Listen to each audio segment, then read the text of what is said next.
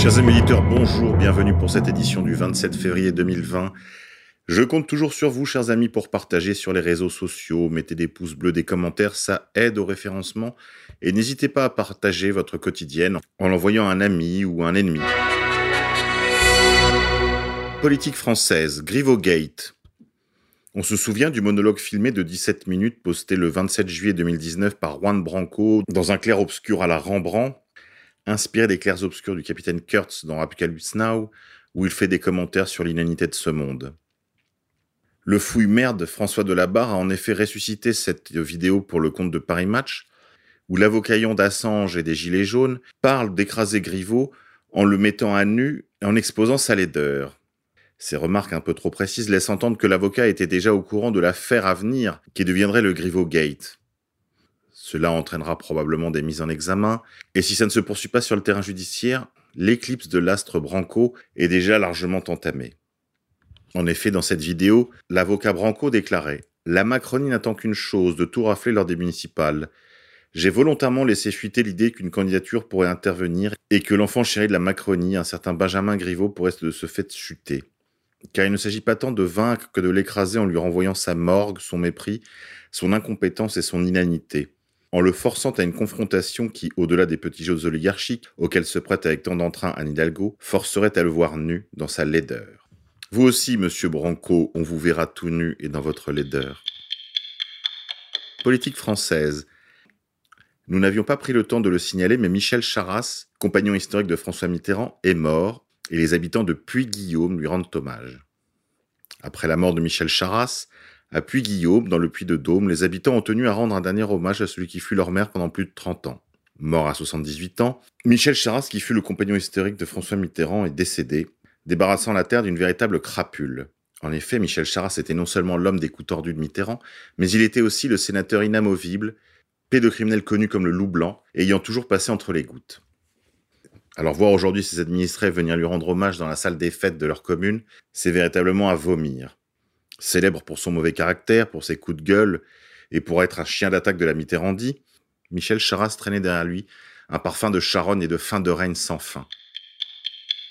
International, coronavirus. Où en est-on exactement de l'épidémie, entre guillemets, dans le monde, en Europe, en Chine et en France?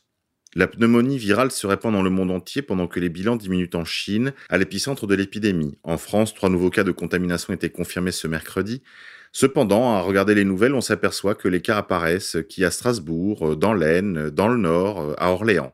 Si la situation semble s'améliorer en Chine, où le chiffre absolu de coronavirus semble en décroissance, des événements culturels et sportifs sont annulés un peu partout dans le monde, l'économie est en berne et la dégringolade des marchés continue. Selon l'OMS, 81 273 cas seraient confirmés de personnes atteintes de coronavirus dans le monde. 2770 seraient décédés, selon les chiffres communiqués par l'OMS hier, mercredi 26 février. Le coronavirus a été signé dans six nouveaux pays Autriche, Macédoine, Suisse, Croatie, Algérie, Grèce et Brésil. La maladie affecte désormais une quarantaine de pays. En Europe, l'Italie est le pays européen le plus touché avec plus de 370 personnes contaminées, pour la plupart dans le nord du pays. 12 personnes y ont déjà succombé.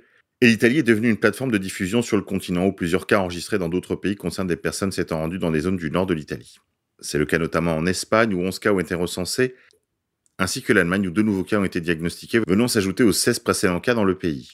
En France, sur les 17 cas avérés d'infection au coronavirus, un Français professeur dans l'Oise et un touriste chinois sont morts à Paris. 11 autres patients sont guéris et 4 sont encore hospitalisés. Je vous rappelle que la meilleure prévention contre cette éventuelle épidémie, comme contre toutes les autres affections, est l'entretien d'un bon terrain, c'est-à-dire d'abord d'une bonne alimentation. Ensuite, les précautions d'hygiène les plus élémentaires devraient normalement vous protéger dans les mois et les semaines à venir. Carnaval encore.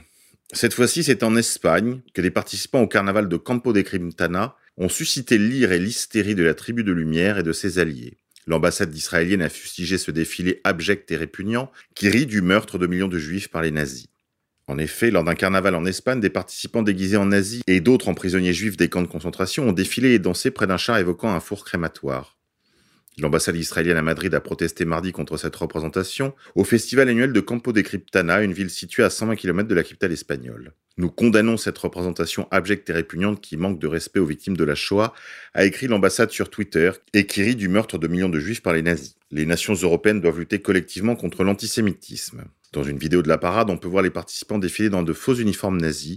Derrière eux, des danseurs vêtus de tenues rayées et évoquant celles des camps de concentration brandissent des drapeaux d'Israël. Ils étaient suivis par un char en forme de locomotive avec deux grosses cheminées. Il est encore fécond, blablabla. Bla bla bla.